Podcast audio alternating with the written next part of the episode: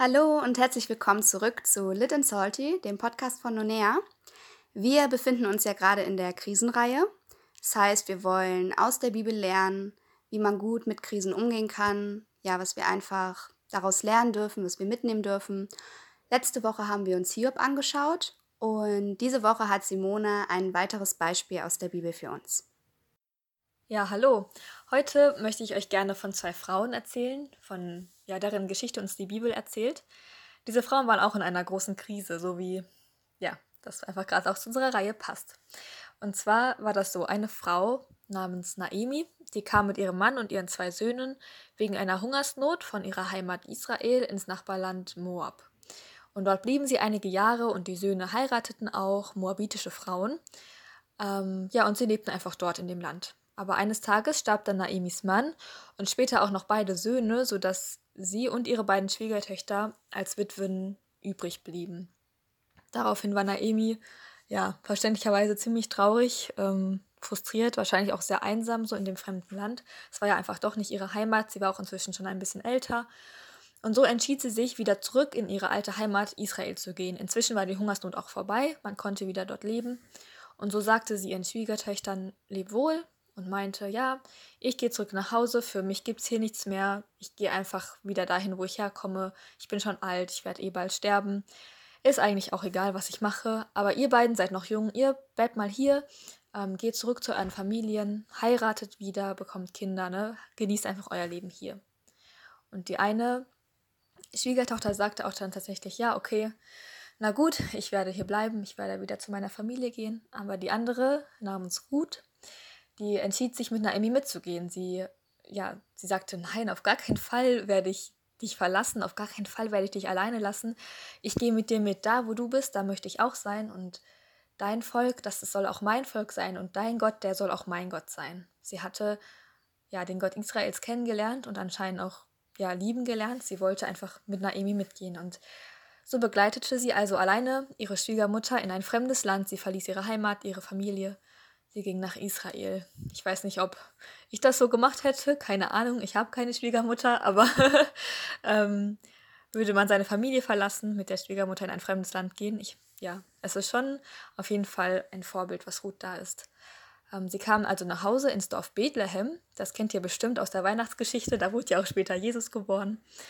Und so, ja, kamen sie da an. Und für Naimi war das Leben ja eigentlich quasi vorbei. Sie hatte damit eigentlich abgeschlossen. Sie war maßlos enttäuscht vom Leben, von Gott, alles war blöd. Und sie hat dann auch den Leuten gesagt, Leute, nennt mich nicht mehr Naemi. Ihr Name bedeutete nämlich so die Liebliche, aber sie fühlte sich anscheinend nicht mehr so lieblich. Sie wollte lieber Mara heißen. Mara, das heißt die Bittere. Und sie war einfach ja richtig bitter über ihr Leben, über ihren Verlust und auch über Gott. Sie hat gesagt, boah, Gott hat mir das angetan, so mir reicht's. Ähm, Ruth dagegen, die war ziemlich fleißig und anscheinend auch gar nicht so bitter über die Umstände. Zumindest lesen wir nichts darüber, dass sie irgendwie sich groß beschwert hat oder so. Ähm, während Naemi ziemlich frustriert zu Hause blieb, ähm, ging gut aufs Feld und arbeitete. Das war nämlich so in Israel üblich, dass ähm, Witwen und arme Leute, die nichts mehr hatten, die konnten auf die Felder von jemand anderem gehen und dort die Ehren auflesen, die übrig blieben. Dann durften sie die mit nach Hause nehmen, damit sie immerhin was zu essen hatten. Und das hat Ruth so gemacht, ist da hingegangen, hat sich Arbeit gesucht und dann traf es sich so, dass sie auf das Feld von einem Verwandten kam, von der Familie. Der Mann hieß Boas und er war von Naemis verstorbenem Mann ähm, ja, einfach ein Verwandter.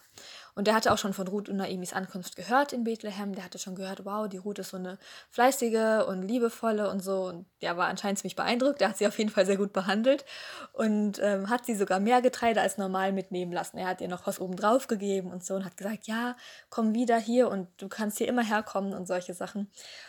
Ja, Naemi und Ruth waren natürlich ziemlich glücklich darüber und so blieb Ruth die ganze Erntesaison auf Boas Feld.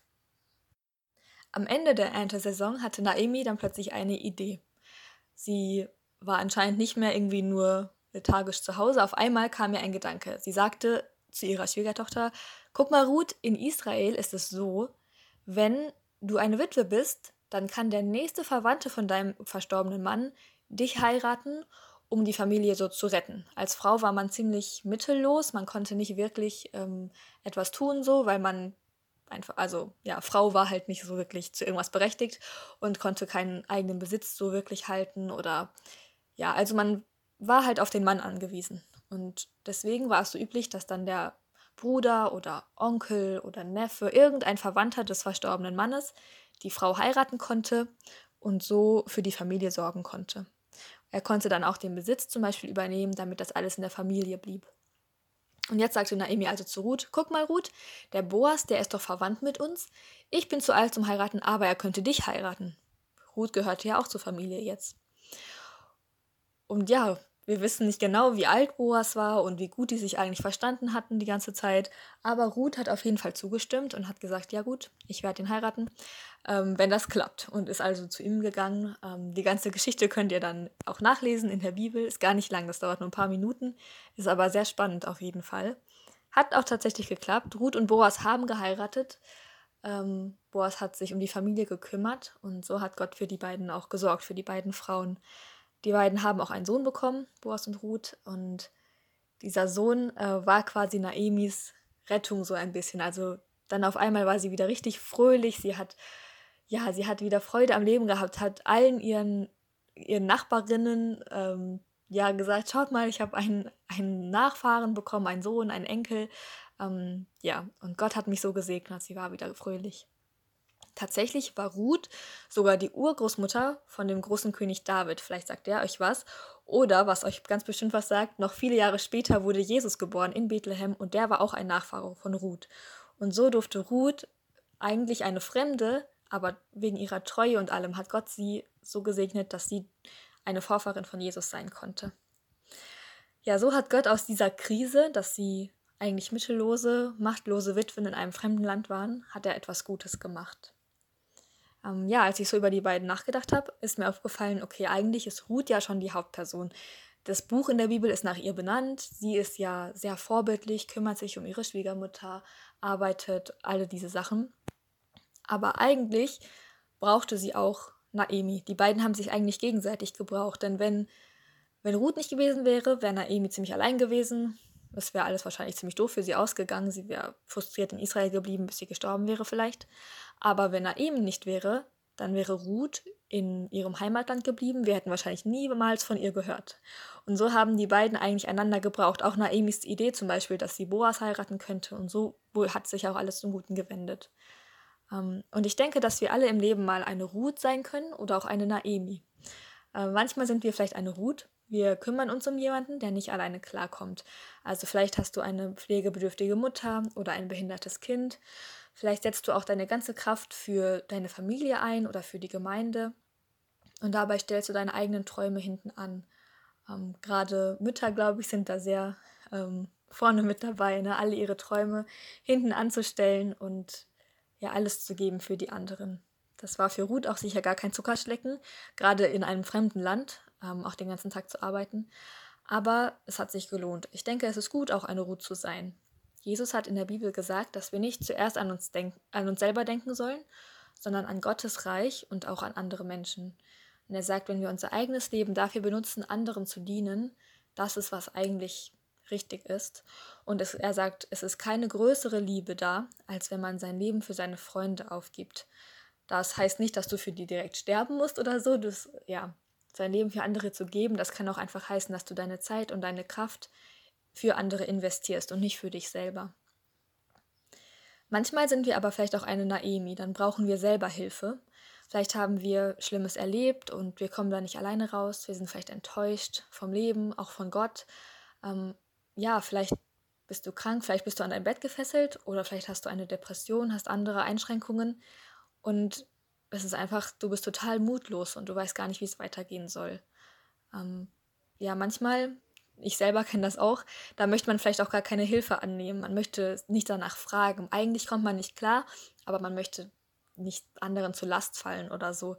Ich selber hatte so eine Situation im letzten Jahr, wo ich dran denken musste, ähm, wo ich so, ja, verschiedene Gedanken auf einmal hatte, die irgendwie nicht in mein Bild so vom Leben gepasst haben, aber irgendwie konnte ich nicht mehr unterscheiden, was ist jetzt richtig, was ist falsch.